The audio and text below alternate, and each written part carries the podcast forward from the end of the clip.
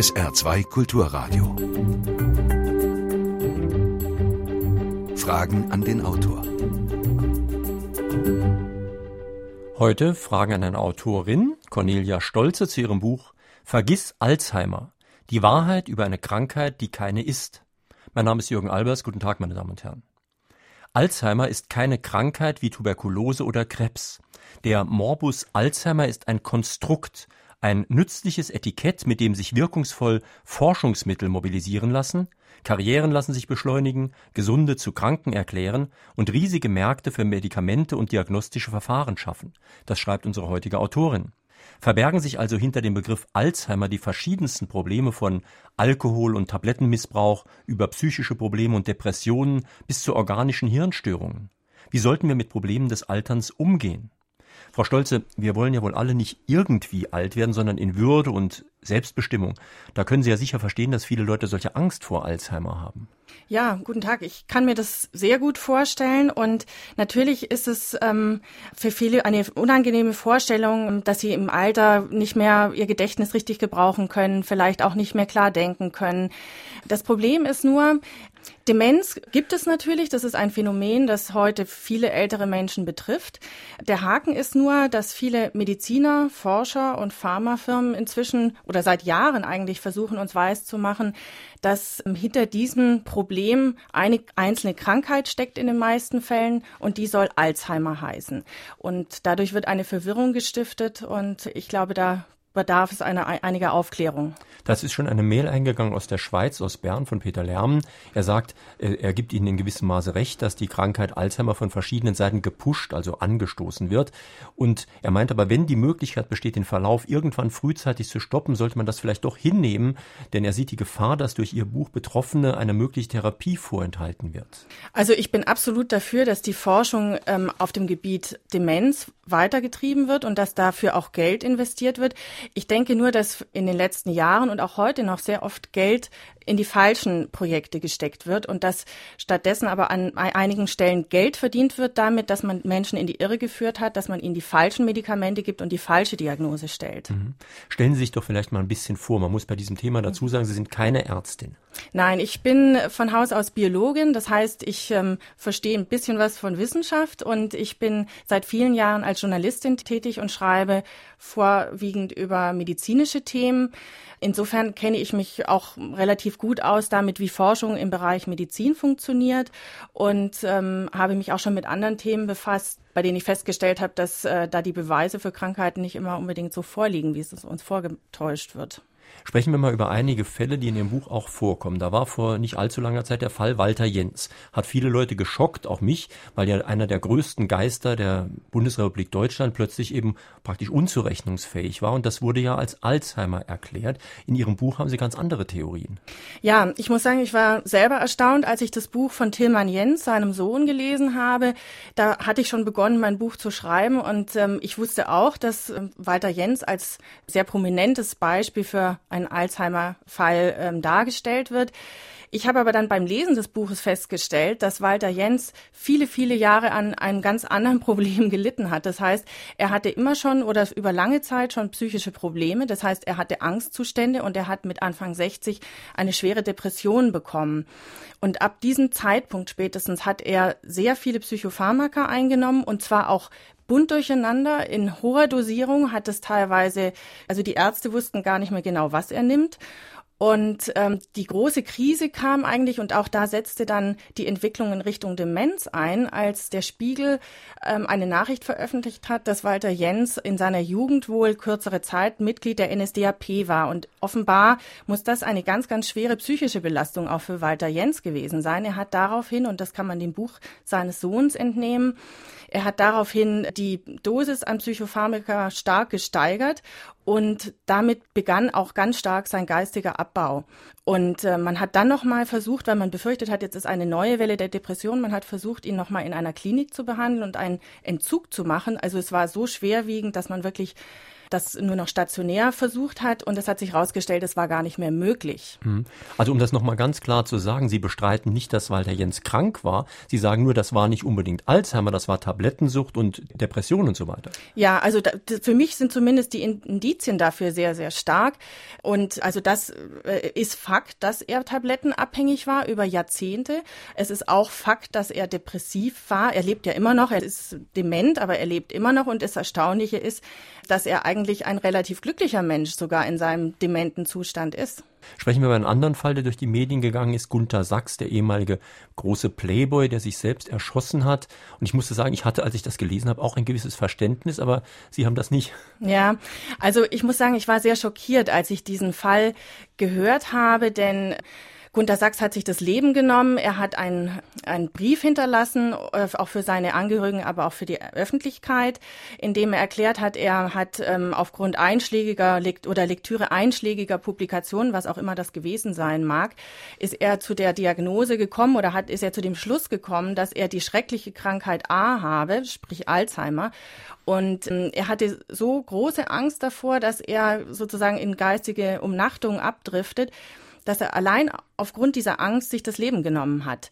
Das finde ich insofern wirklich schockierend, als Gunther Sachs keineswegs dement war. Er war zu diesem Zeitpunkt noch im Vollbesitz seiner geistigen Fähigkeiten und diese Diagnose Alzheimer, die hat er offensichtlich äh, selbst gestellt. Das hat kein Arzt gestellt. Ähm, was man kolportiert oder was man immer wieder auch lesen konnte und wofür es gute Hinweise gibt, ist, dass auch Gunther Sachs lange Zeit an Depressionen gelitten hat.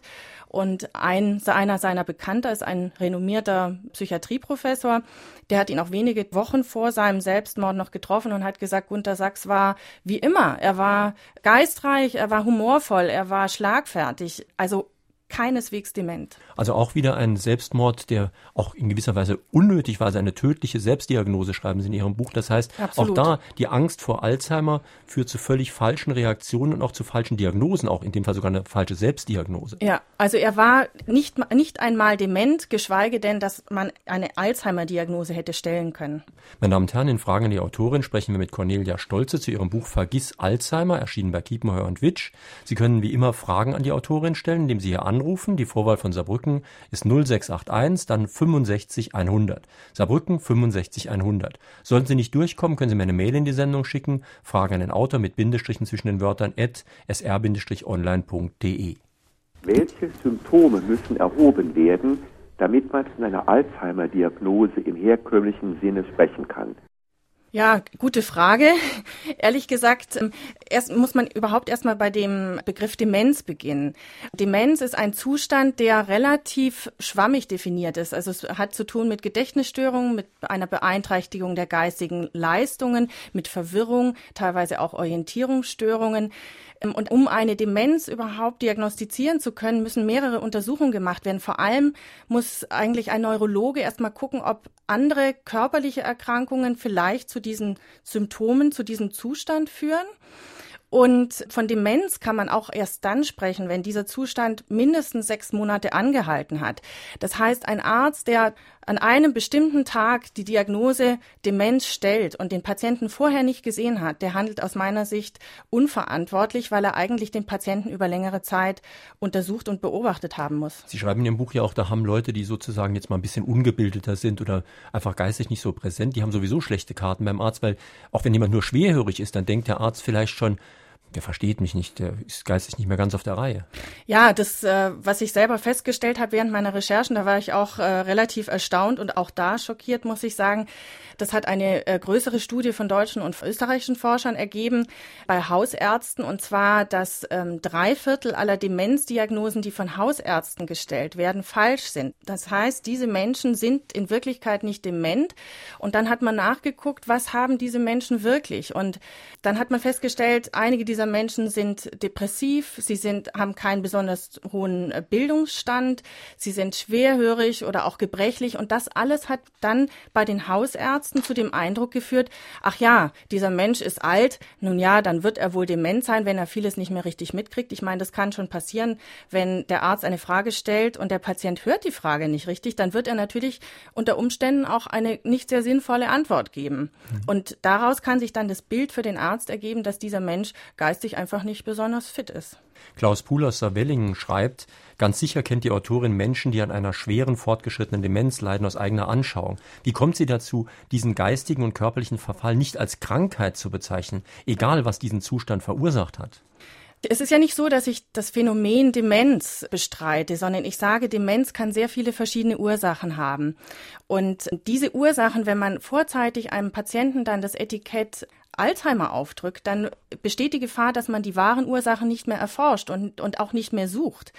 Und äh, das ist für mich, äh, sagen wir mal, auch sehr problematisch, denn einige oder sehr viele Krankheiten, die zu Demenzsymptomen führen können, lassen sich beheben. Und das äh, ein Beispiel dafür ist der Altershirndruck. Das ist ein Phänomen, das ähm, häufig mal auftaucht, auch nicht irgendwie plötzlich eintritt, sondern über längere Zeit sich entwickelt. Das heißt, es ist ein Überdruck des Hirnwassers im Kopf, der dann die anderen Teile des Gehirns in ihrer Funktion beeinträchtigt.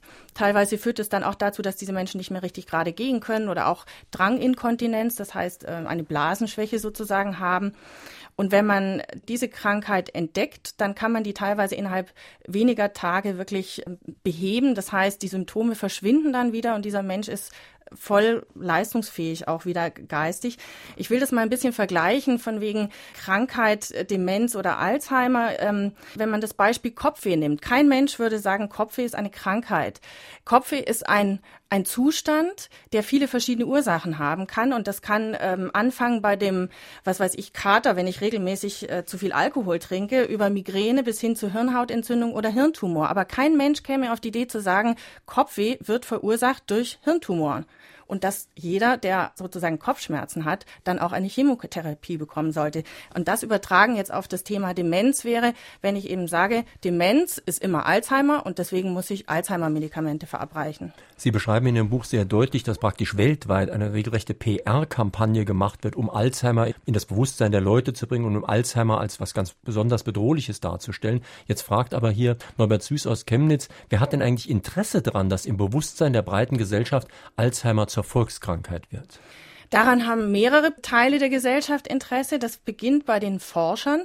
Tatsächlich hat diese ganze Entwicklung eigentlich ihren Lauf genommen, hauptsächlich in den USA, als man in den 70er Jahren ungefähr festgestellt hat, oh ja, wir wissen so wenig über das Alter, wir wissen so wenig über die Hirnfunktion und jetzt haben wir auch viele Methoden, wie zum Beispiel neue bildgebende Verfahren, labortechnische Methoden und wir sollten das unbedingt erforschen. Und da gab es tatsächlich einen Beschluss von Forschern zu sagen, wir müssen das Krankheitsbild Alzheimer in der Öffentlichkeit zu einem alltäglichen Begriff machen und wir müssen auch den Menschen erzählen, wir suchen nach einer Heilung für Alzheimer. Man hat wohlgemerkt in den 70er Jahren gesagt, in den nächsten fünf Jahren glauben wir, dass wir eine Therapie gegen Alzheimer haben. Heute haben wir das Jahr 2012 und in Wirklichkeit haben wir nichts derartiges. Also das zum einen sind das eben die Forscher. Das nächste, äh, der nächste Punkt, das ist die Pharmaindustrie, die natürlich einen riesigen großen Markt für sich da ausgemacht hat. Denn es gibt den Trend eben, dass viele Menschen heutzutage sehr alt werden und dass mit dem Alter kommen eben manche Befindlichkeitsstörungen auch die natürlich unterschiedlichste Ursachen haben können. Aber Demenz ist ein ganz großes Thema. Dazu ist es angstbesetzt. Das heißt, man, man kann die Menschen auch sehr gut an dieser Stelle packen. Und für die Pharmaindustrie ist es natürlich wunderbar, wenn sie Medikamente verkaufen kann für einen so großen Teil der Bevölkerung und ihr auch noch erzählen kann, selbst wenn sie noch gar nicht richtig krank ist, sie sollten so früh wie möglich etwas therapeutisch dagegen tun und das heißt Pillen schlucken. Interessant ist ja ein Blick auf die Geschichte. Das, was der deutsche Nervenarzt Alois Alzheimer damals entdeckt hat, das war ja eigentlich eine relativ seltene, auch feststellbare Gehirnstörung. Das heißt, das Gehirn war wirklich verändert. Und das kann man übrigens bei Toten ja am besten rausfinden, aber nur bei Toten eigentlich. Und aus dieser sehr seltenen Sache wird jetzt was sehr Häufiges gemacht. Ja, wenn man sich das genauer anguckt, ist, ist es eigentlich sehr erstaunlich. Und zwar, natürlich kannte auch Alois Alzheimer, der diese Krankheit vor 110 Jahren ungefähr genau beschrieben hat oder beschrieben hat, diese Patientin getroffen hat, der kannte damals auch schon das Phänomen Altersschwachsinn, so nannte man das. Und er ist dann aber auf diese eine Patientin, die war damals Ende 40, Anfang 50, aufmerksam geworden. Und ihn hat dieser Fall so sehr fasziniert, weil die Frau so jung war. Das heißt, es war keine Alterskrankheit. Und er hat diese Frau untersucht, die war lange Zeit, also die war eine ganz normale Frau, bis sie irgendwie Ende 40 dann sich sehr merkwürdig verändert hatte und ähm, auch vieles einfach nicht mehr richtig geregelt bekam in ihrem Leben. Er hat diese Frau untersucht und hat, nachdem sie wenige Jahre darauf gestorben ist, hat er ihr Gehirn dann auch untersucht, um festzustellen oder zu gucken, ob vielleicht auch irgendwie strukturell was verändert war. Und tatsächlich hat er in dem Gehirn dieser Frau bestimmte Proteinablagerungen gefunden, sogenannte Amyloid-Plaques und Taufibrillen. Und diese beiden Arten von Proteinablagerungen, die wurden sozusagen beschrieben als typisches Merkmal der Alzheimer-Krankheit. Wobei man auch sagen muss, Alois Alzheimer hat selbst daran gezweifelt, was das eigentlich ist, was diese Proteinablagerungen zu bedeuten haben und ob das eigentlich wirklich eine eigenständige Krankheit ist. Und über Jahrzehnte hat so gut wie niemand mehr darüber gesprochen. Hören wir noch eine telefonische Frage an die Autorin. Wenn es denn wirklich so ist, was ich nicht beurteilen kann, dass ähnliche Symptome trotz unterschiedlicher Ursachen als Morbus Alzheimer bezeichnet werden, ist zu fragen, besteht dann womöglich die Gefahr, dass bei an sich behandelbaren Krankheitssymptomen durch das Hineinstecken in die Schublade Morbus Alzheimer eine als unheilbar geltende Krankheit reale Chancen auf Heilung verspielt werden. Ja, das ist genau der entscheidende Punkt, auf den ich eigentlich auch mit dem Buch hinaus will. Ich finde es fatal, wenn, wenn Menschen, denen man eigentlich helfen könnte, wenn sie sozusagen abgestempelt werden und teilweise sogar mit den Medikamenten, die man ihnen daraufhin verschreibt, noch schlimmere Symptome entwickeln, als sie es vorher hatten und vielleicht sogar auch in ein Pflegeheim eingewiesen werden, obwohl sie, wenn man die wahren Ursachen gefunden hätte und überhaupt erst gesucht hätte, noch wunderbare Jahre ihres Lebens zu Hause hätten verbringen und, und selbstständig hätten verbringen können. Genau das ist einer der Knackpunkte bei diesem Thema. Sie haben in Ihrem Buch die schöne Formulierung, eine Krankheit namens Nebenwirkung. Das heißt, manche Medikamente erzeugen genau das, was sie eigentlich bekämpfen sollten. Und dann entsteht natürlich eine Art Spirale. Der Mensch wird dann kranker, dann bekommt er noch mehr Medikamente, dann wird alles noch schlimmer. Ja, also genau dieses Problem gibt es eben gerade auch bei Alzheimer-Medikamenten, aber auch bei, bei verschiedenen Psychopharmaka, die übrigens sehr vielen älteren Menschen verabreicht werden, sei es gegen Schlafstörungen oder als Beruhigungsmittel, aber auch als Antidepressiva, denn sehr viele ältere Menschen leiden unter Depressionen oder zumindest unter seelischen Nöten. Und das Problem ist, wenn man dann diesen Menschen auch noch Medikamente verabreicht, die dann äh, Symptome hervorrufen, wie beispielsweise Apathie oder auch ähm, Halluzinationen, und dazu gehören Alzheimer-Medikamente, dann wird es natürlich nochmal zementiert, diese Diagnose. Also scheinbar bestätigt sich die Diagnose und in Wirklichkeit sind es aber die Nebenwirkungen, die die Symptome hervorrufen. Mhm. Nun wird ja bei uns sowieso schon viel Schindluder getrieben mit dem Begriff Vorsorge. Oft verbirgt sich hinter Vorsorge im günstigsten Fall eine Art Früherkennung. Aber auch bei Früherkennung muss man ja zwei Dinge fragen. Erstens, sind diese Tests wirklich zuverlässig, um etwas früh zu erkennen? Und zweitens, wenn denn die Früherkennung zu etwas führt, gibt es überhaupt eine Heilungsmöglichkeit? Denn ich will ja gar nicht das wissen, was man sowieso nicht heilen kann. Ja, also Früherkennung anzubieten von Medizinern, das halte ich ehrlich gesagt für Charlatanerie. Denn eine Krankheit, die man bis heute nicht nachweisen kann, und das ist der Fall bei Alzheimer, die kann ich noch weniger früh erkennen. Und ähm, es sind aber verschiedene solche Tests im Angebot. Es sind zum Teil renommierte Institutionen, die damit werben. Es gibt zum Beispiel in Hamburg eine Tochterklinik des Universitätsklinikum Hamburg-Eppendorf, die ein Verfahren anbietet, ein bildgebendes Verfahren und verspricht, dass man das damit sozusagen Sicherheit gewinnen könnte über die Frage Altersvergesslichkeit oder Alzheimer. Wie gesagt, vielleicht ist dagegen juristisch nicht unbedingt was zu machen, leider muss ich sagen, aber in meinen Augen ist es Betrug an den Kunden. Und man muss ganz klar eins sagen, die Alzheimer-Krankheit lässt sich bis heute nicht nachweisen. Das, was behauptet wird, ist einfach nicht durch wissenschaftliche Fakten untermauert.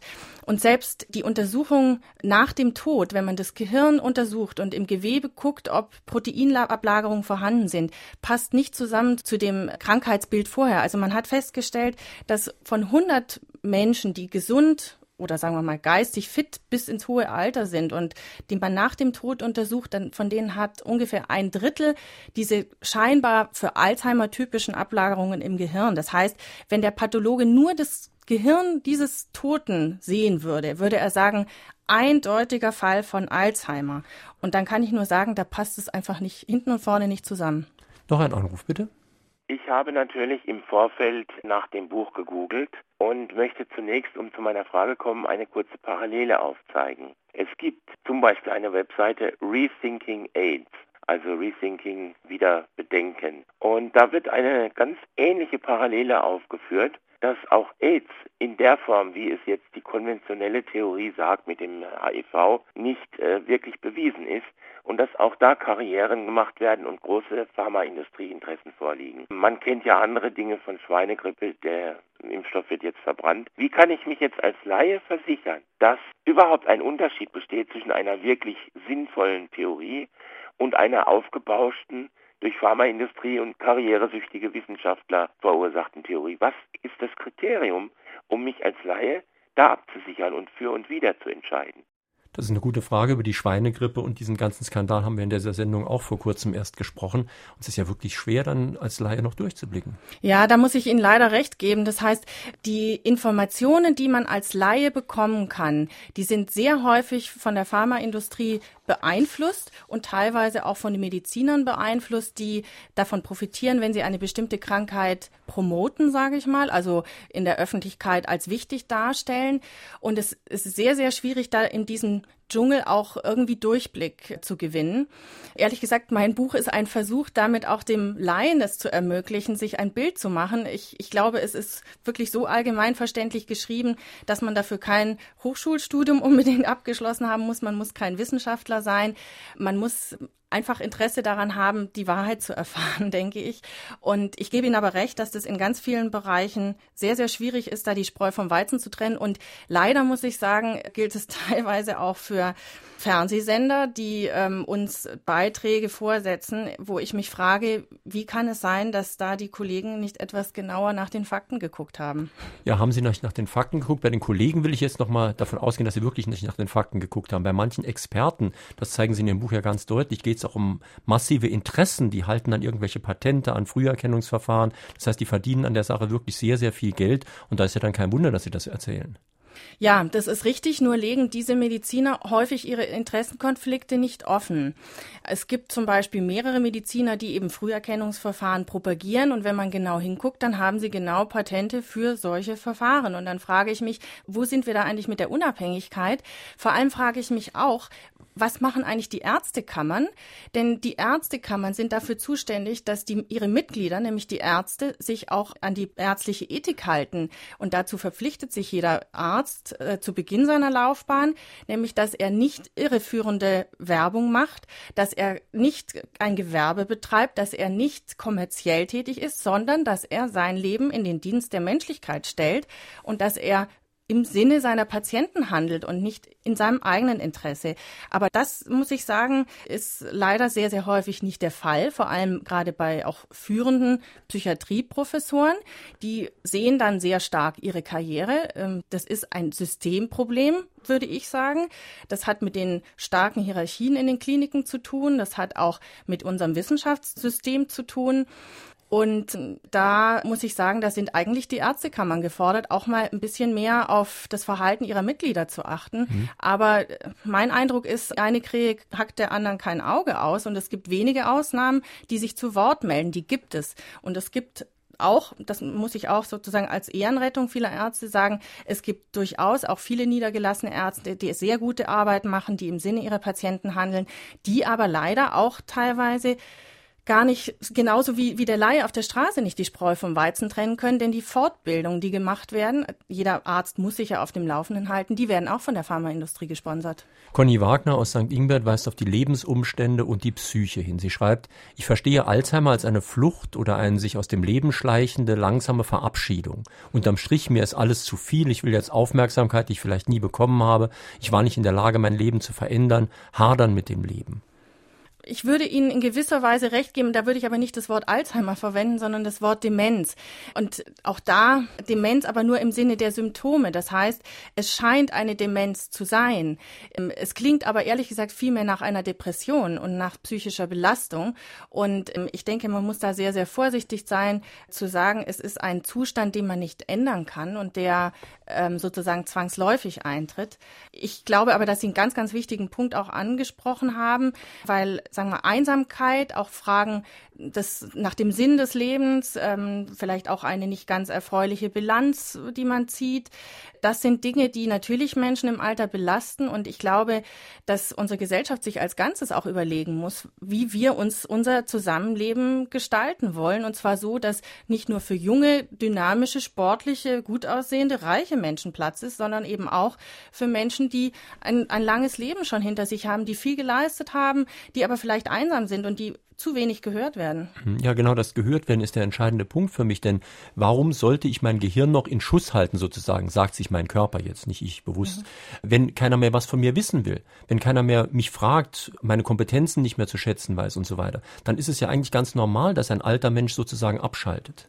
Ja, also ich glaube, dass, dass es sehr, sehr viel mit der Psyche zu tun hat in diesem Fall und auch mit Ansprache, mit Geselligkeit. Es gibt auch Studien, die zeigen, dass Menschen, die sozial gut eingebunden sind, die eine intakte Familie haben, die sozusagen auch noch Sinn und, und auch Inhalt in ihrem täglichen Tagesablauf haben, dass die seltener an, an Demenz oder an scheinbarer Demenz eben erkranken. Also dass die fröhlicher sind, dass sie auch geistig wacher sind und ähm, ich glaube, da, da ist noch viel Handlungsbedarf. Es ist jetzt 11.30 Uhr, Sie hören auf SR2 Kulturradio oder D-Radio Wissen, Fragen an die Autorin Cornelia Stolze zu ihrem Buch Vergiss Alzheimer. Kennt die Autorin die sogenannte Nonnenstudie? Es wurden dabei Gehirne von Nonnen seziert, die sich stark geschrumpft zeigten und alle Merkmale von Alzheimer aufwiesen. Allerdings hatten diese Nonnen bis ins hohe Alter keinerlei Symptome einer Demenz.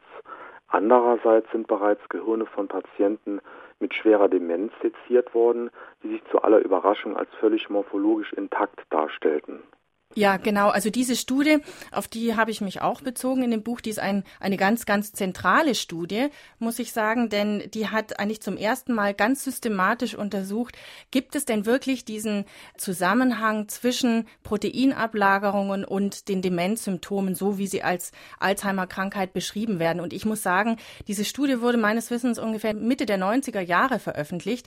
Und ich finde es sehr erstaunlich, dass trotzdem nach wie vor es den Forschern Forschern und den Medizinern und den Pharmafirmen gelingt, dieses Wissen zu ignorieren und mehr oder weniger auch totzuschweigen und dass sie im gleichen Stil weitermachen.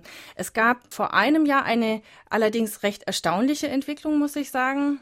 Und zwar innerhalb der Forschung scheint man erkannt zu haben, dass da manches nicht zusammenpasst an der ganzen Theorie. Alzheimer und Proteinablagerung. Obwohl man Jahrzehnte Geld investiert hat, um diese Proteinablagerung zu bekämpfen. Auch jetzt gibt es noch Studien zur Impfung gegen Alzheimer-Plaques. Ähm, das heißt, diese Schiene gibt es nach wie vor. Aber auf der anderen Seite hat man gemerkt, aha, die Entwicklung neuer Medikamente funktioniert nicht so richtig gut.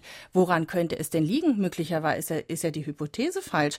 Und dann hat man aber einen ganz perfiden Trick, äh, finde ich, angewandt und ich habe den Eindruck, dass in den führenden Forscherkreisen jetzt man versucht zu sagen, aha, wir haben ja bestimmte Tests jetzt, mit denen wir irgendwas im Nervenwasser nachweisen können oder bildgebende Verfahren. Leider passt es überhaupt nicht nachher zu dem Obduktionsbefund. Das sorgt immer wieder für Verwirrung. Wie ärgerlich. Jetzt ignorieren wir doch einfach, was in den Gehirnen der Patienten passiert. Wir gucken da gar nicht mehr nach. Das ist für uns unwichtig. Wir nehmen nur noch die Tests, die wir entwickelt haben und die sozusagen dann jeglicher Grundlage eigentlich entbehren. Wobei ja sogar sichtbare Veränderungen ganz verschiedene Ursachen haben können. Also zum Beispiel ein Hirnschwund, ein Schrumpfen des Gehirns zum Beispiel. Kann, habe ich in Ihrem Buch gelernt, auch durch Hormonersatztherapie kommen oder andere Medikamente. Ja, das ist richtig. Also ähm, es gibt ja immer diese zwei Schienen. Einen, zum einen sagt man, okay, man versucht die Proteine irgendwie im Nervenwasser nachzuweisen und das andere sind die bildgebenden Verfahren, auf die Sie jetzt abheben, wo man dann versucht anhand von Volumen als Verringerung im Gehirn zu sagen, ja, also das sieht jetzt nach Alzheimer aus diese Volumenmessungen, wenn man sich das mal, also sich die wissenschaftliche Literatur genau anguckt, dafür gibt es keinerlei Belege, dass es einen klaren Zusammenhang zwischen Demenz und Volumen gibt. Und wie Sie richtig festgestellt oder richtig wiedergegeben haben, diese Volumenveränderungen, die können auch äh, infolge von Depressionen auftreten. Das heißt, sie sind überhaupt kein klares Indiz für eine Demenz. Werner Micheli aus Duttweiler schreibt, kann es nicht an unserem Gesundheitssystem und also auch an der Gesundheitspolitik liegen, dass gegen gewisse vermeintliche oder echte Krankheiten Pillen, Tabletten und mehr verschrieben werden. Wie hoch sind hierbei die Verdienste der von der Pharmaindustrie mehr oder weniger abhängigen Ärzte? Passt Alzheimer hier hinein? Also ich würde durchaus auch unterschreiben, dass unser Gesundheitssystem in ganz vielen Stellen äh, korrigiert werden muss und grundlegend eigentlich auch korrigiert werden muss. Ich würde nicht unbedingt unterschreiben, dass die Ärzte alle direkt abhängig sind von der Pharmaindustrie. Also der niedergelassene Hausarzt, der mag ein wenig beeinflussbar sein, aber abhängig, das würde ich nicht sagen. Abhängig sind eher die führenden Professoren an Universitäten, die tatsächlich reichlich Honorare bekommen, die Forschungsgelder bekommen von Pharmafirmen und die tatsächlich in ihrer Karriere ganz stark davon abhängen. Aber die niedergelassenen Ärzte, bei denen sind es, glaube ich, andere Dynamiken, die eine Rolle spielen. Und zwar unser Gesundheitssystem ermöglicht es einem Hausarzt eigentlich nicht, seine Patienten wirklich gründlich zu untersuchen und sich dafür auch die Zeit zu nehmen. Und gerade demente Patienten sind Patienten, die mühsam sind, die man sehr genau untersuchen muss, die man auch mehrfach untersuchen muss.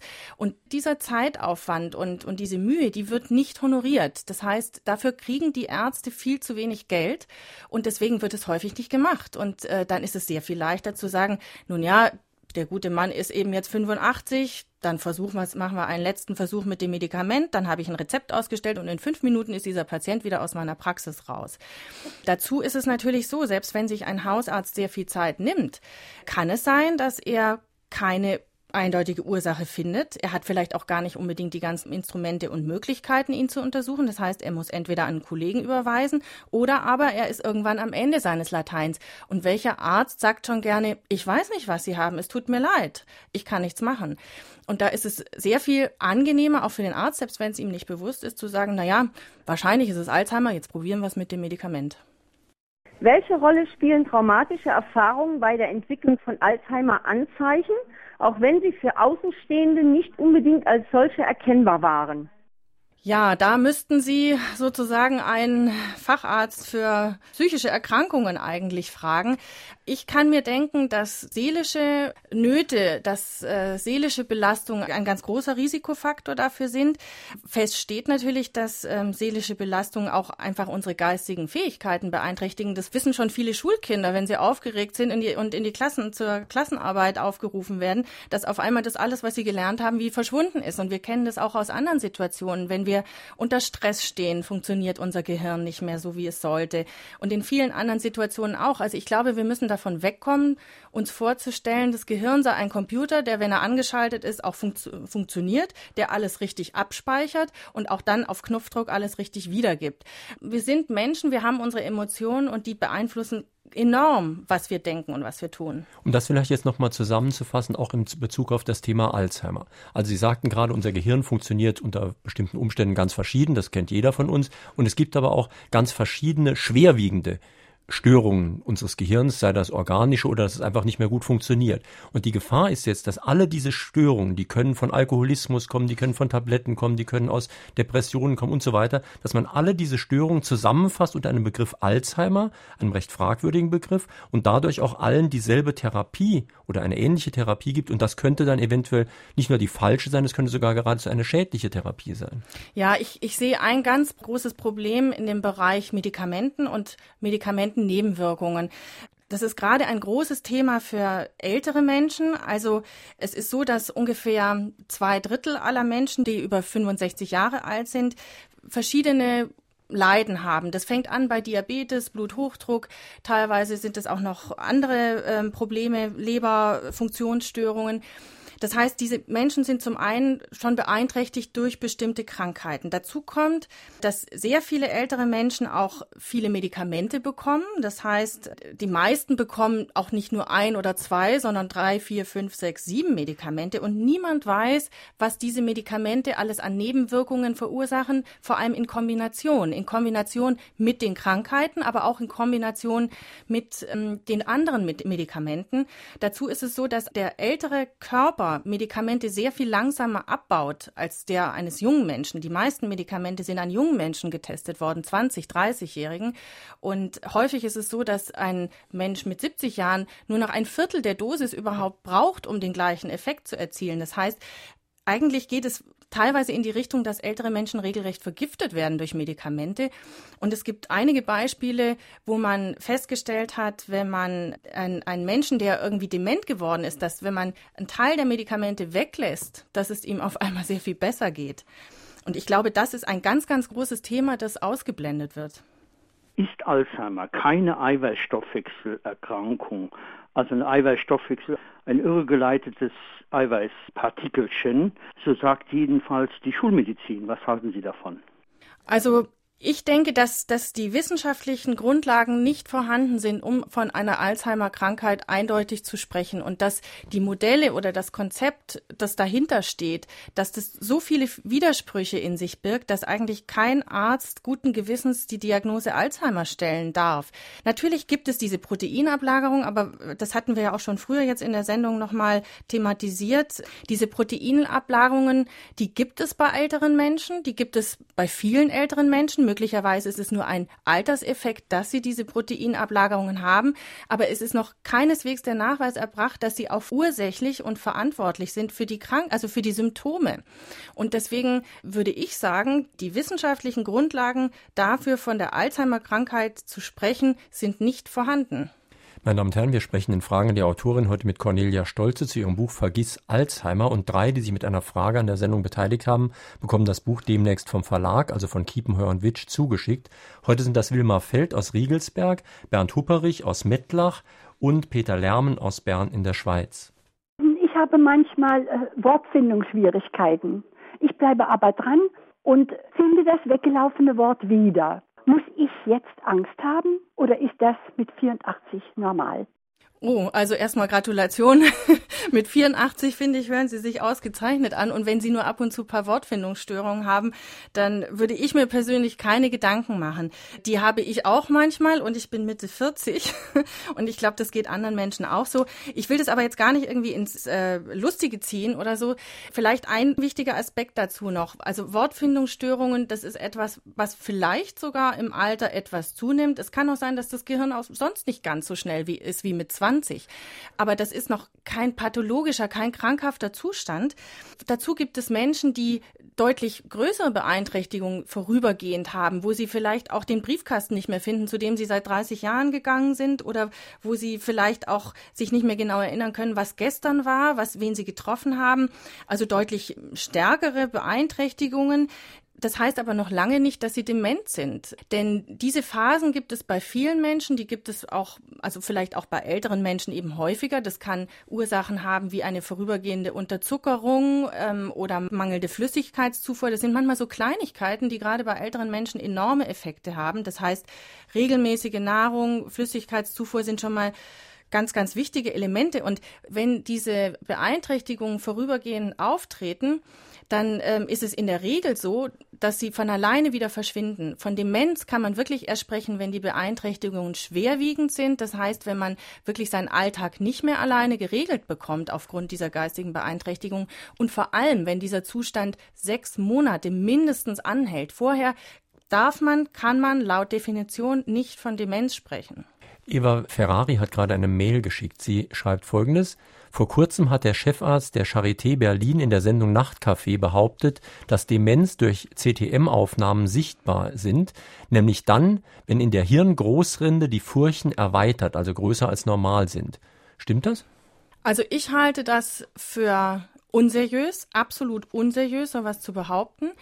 Alle Experten, die sozusagen auf wissenschaftlicher Ebene diskutieren, sind sich einig, dass bildgebende Verfahren keine sichere Diagnose erlauben bei Demenz.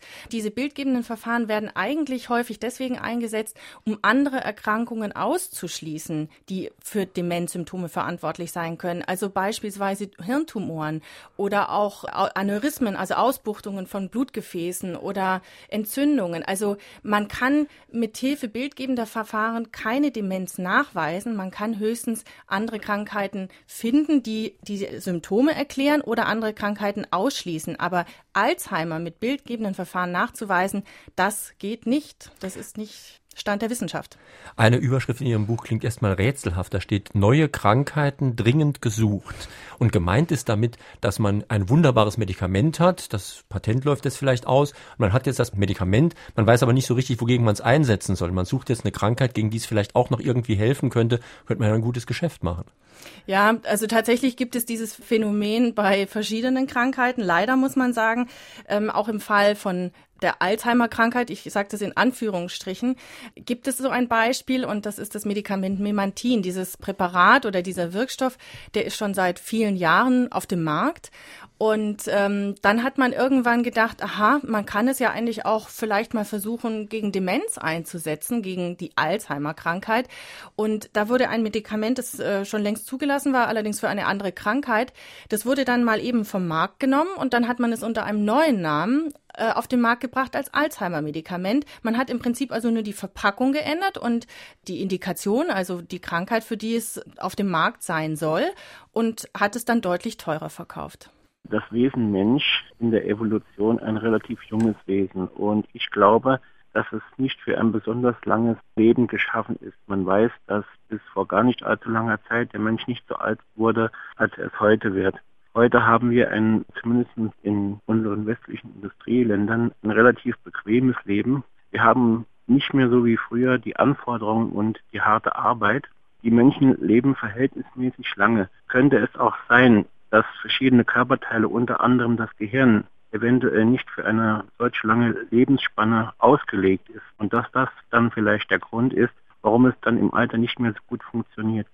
Ich würde nicht sagen, dass das Gehirn nicht für eine lange Lebensspanne ausgelegt ist. Also ich finde, 80 Jahre ist schon ziemlich lang und manche Menschen werden auch 100 und sind geistig noch fit dabei. Ähm, nicht zu bestreiten ist aber, dass vieles nachlässt im Alter. Vieles lässt nach, natürlich, und es kann auch das Gehirn nachlassen, aber es gibt auch Menschen, die das Gegenteil beweisen, die bis ins hohe Alter topfit sind im Gehirn. Ich würde eher das anders formulieren. Und zwar, ich würde sagen, das Gehirn ist der Teil unseres, unseres Körpers, der eben auch sehr empfindlich ist für bestimmte Einflüsse. Das heißt, seelische Einflüsse. Das, das heißt, dass unsere geistigen Funktionen davon beeinträchtigt werden können. Es gibt Menschen, die haben Depressionen und mit denen kann man nicht mehr klar reden vor lauter emotionaler Anspannung. Dazu gibt es auch andere Stoffwechselvorgänge, eben wie zum Beispiel der Blutzuckerspiegel, der gerade auch bei älteren Menschen oft nicht mehr äh, so gut reguliert wird wie bei Jungen. Ähm, allein schon eine Unterzuckerung kann zu Zuständen führen, auch bei jüngeren Menschen übrigens, die Diabetiker sind, wo man wirklich an deren Verstand zweifelt. Das heißt, die haben Halluzinationen, werden aggressiv, erkennen ihre nächsten Verwandten nicht mehr. Das kann, äh, wie gesagt, auch schon bei einem 40-Jährigen passieren. Nur da guckt man ganz anders hin, weil man nicht gleich die Schublade Demenz aufmacht. Und äh, wir müssen einfach auch erkennen, natürlich, Blutzuckerspiegelregulation lässt im Alter häufig nach. Es gibt viele Menschen mit Altersdiabetes. Es gibt auch andere Schwankungen, eben wie beispielsweise Blutdruckschwankungen, aber auch Durchblutungsstörungen. Die kann man natürlich auch nicht wegdiskutieren. Unser ganzer Körper, auch vor allem gerade auch das ähm, Herz-Kreislauf-System, lässt häufig nach im Alter und ähm, es gibt auch viele Menschen, die kleine Schlaganfälle dann im Laufe der Zeit ansammeln. Also die, dann ist der Mensch nicht unbedingt von einem Tag auf den anderen halbseitig gelähmt, aber er hat eben mehrere kleine Verletzungen im Gehirn und das kann auch bedeuten, dass dann bestimmte Hirnfunktionen nicht mehr so da sind und nicht mehr so verlässlich auch da sind wie bei einem jüngeren Menschen.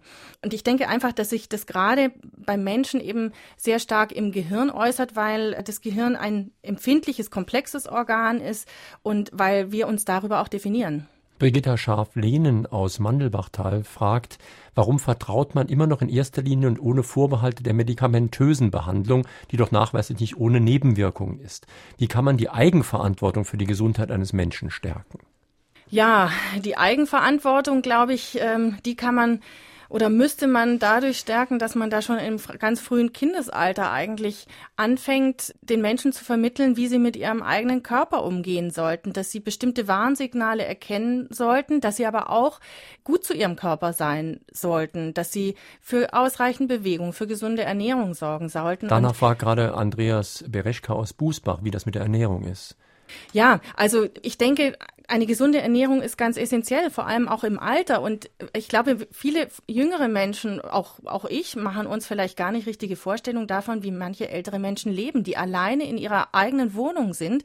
Und ähm, ich habe mit alten Pflegern gesprochen und auch mit, mit Ärzten, die viele ältere Patienten haben und die sagen, sie können sich nicht vorstellen, es gibt ältere Menschen, die ernähren sich über Wochen nur von Keksen. Und die sind äh, gerade vielleicht auch ältere Männer, die nicht gelernt haben zu kochen und für sich selbst zu sorgen, die vernachlässigen sich auch und wissen, sie, sie haben das praktische Wissen sozusagen nicht. Sie können, oder sie, sie denken auch, es lohnt sich nicht, dass ich jetzt für mich alleine koche. Das sind alles, sagen wir eigentlich kulturelle Fähigkeiten, die erworben werden müssen, die aber auch natürlich eine gewisse Mühe und Selbstdisziplin irgendwie mit sich bringen. Das Thema, das jetzt öfter zur Sprache kam, war das Thema der psychischen Seite und der psychischen Erkrankung oder Therapie. Wie sieht die Autorin das und was würde sie den Hörern konkret zum Abchecken dieses Aspektes an die Hand geben? Da viele Hörer, äh, ich denke auch viele Patienten sind noch verunsichert, da die psychische Erkrankungen stigmatisiert sind und es ist auch immer noch gut möglich, dass viele Mauern in den Köpfen von Ärzten vorhanden sind, die alles auf den Körper zurückführen. Was können Interessierte da konkret tun? Also ich glaube nicht, dass psychische Erkrankungen immer noch so ein Stigma sind. Das glaube ich ist mehr eigentlich, dass das immer wiederholt wird als Äußerung. Ich glaube nicht, dass sich heute noch jemand schämen muss zu sagen, ich habe eine depressive Phase. Übrigens auch, auch im Bereich Depressionen gibt es teilweise Krankheitsmacherei. Ich glaube, man muss auch damit leben und akzeptieren können, dass es einfach Phasen im Leben gibt, wo man niedergeschlagen ist. Das können einfach ähm, Geschehnisse im Leben, die dazu führen, dass man eben eine nicht glückliche Phase hat oder durch schwere Zeiten geht. Ich glaube, auch da muss man vielleicht akzeptieren, dass das Leben das mit sich bringt.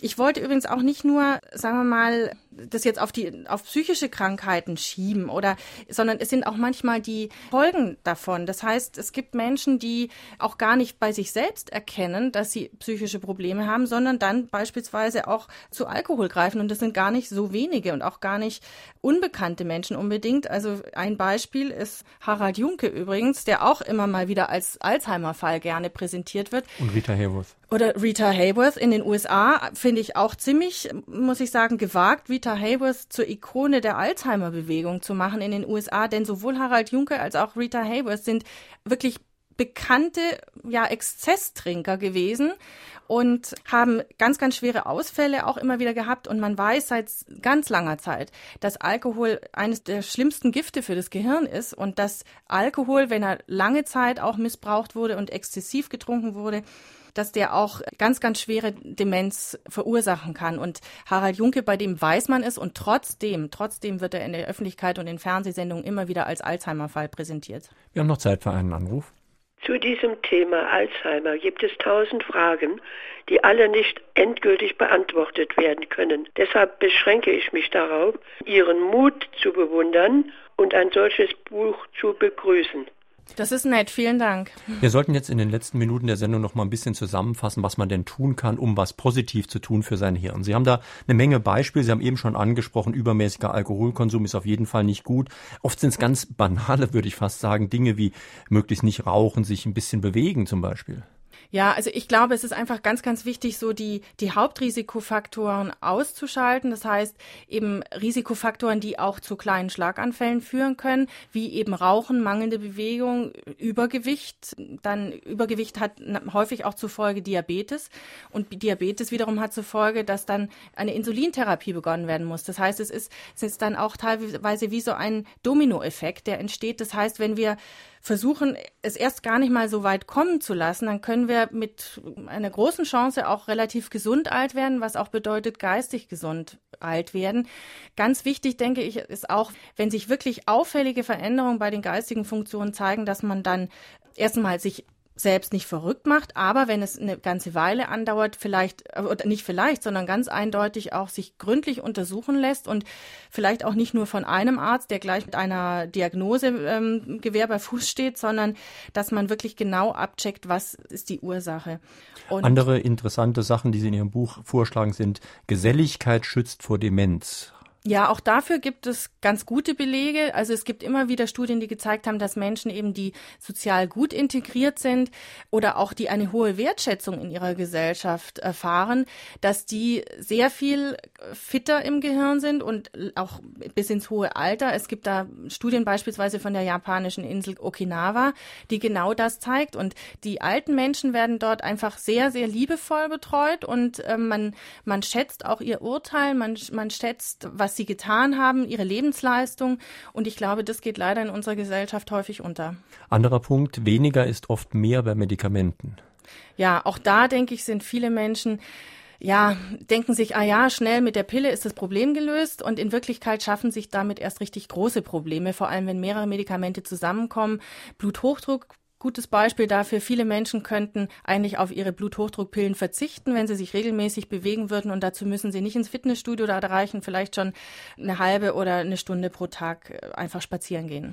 Und ganz wichtig, und das ist ja auch im Prinzip der Titel Ihres Buches, Vergiss Alzheimer, will ja nicht sagen, dass man überhaupt nichts mehr tun soll, dass man sich um nichts kümmern soll, sondern will eigentlich sagen, lassen Sie sich nicht verrückt machen. Ja, genau. Und dass man einfach äh, die Diagnose Alzheimer in Frage stellt. Ich selbst, wenn ich die bei einem Familienangehörigen oder im Bekanntenkreis von jemandem hören würde, würde ich sagen, Moment mal, da kann nicht gründlich untersucht worden sein. Und man sucht dann stattdessen nach anderen Möglichkeiten, die es auch gibt und die vor allen Dingen im Gegensatz zu dem Alzheimer klarere Behandlungsmöglichkeiten anbieten. Denn während Alzheimer, sagten Sie ja vorhin, da gibt es noch kein wirklich griffiges Medikament, um das zu beheben. Aber bei vielen anderen Sachen kann man etwas machen, bei einer Depression, nicht nur über Psychopharmaka, es gibt ja auch Psychotherapien und so weiter. Das genau. heißt, man kann da suchen. Ja, gerade bei Depressionen sind Psychotherapien nach Ansicht von Experten auch sehr viel effektiver und sinnvoller. Also Medikamente können vielleicht eine Zeit lang da helfen, aber um wirklich an die Ursachen zu gehen und die zu beheben, äh, müssen, muss eine, eine Psychotherapie eigentlich gemacht werden.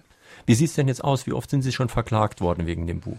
Bis jetzt überhaupt gar nicht. Das Erstaunliche ist, dass die ganzen führenden Experten, denen es nicht entgangen sein kann, weil ich ja auch schon mehrere Interviews in Zeitungen gegeben habe. Und die Sie namentlich den, nennen. Die, die ich auch namentlich nenne. Also keiner hat sich überhaupt bei mir gemeldet, keiner hat sich beim Verlag gemeldet und kein einziger hat geklagt. Ich vermute, sie versuchen das Thema totzuschweigen und sie wissen, dass wenn sie reagieren würden, würden sie wahrscheinlich Staub aufwirbeln, der ihnen nachher selber im Gesicht einfach kleben bleibt. Nun, wir hatten vor kurzem das Buch Die Viruslüge hier und die Autoren haben sich schon beschwert, dass man ihnen hintenrum sehr viel Schwierigkeiten gemacht hat. Wahrscheinlich, indem man dann als Anzeigenkunde gesagt hat, wenn ihr mit denen zusammenarbeitet, dann nicht mehr mit uns.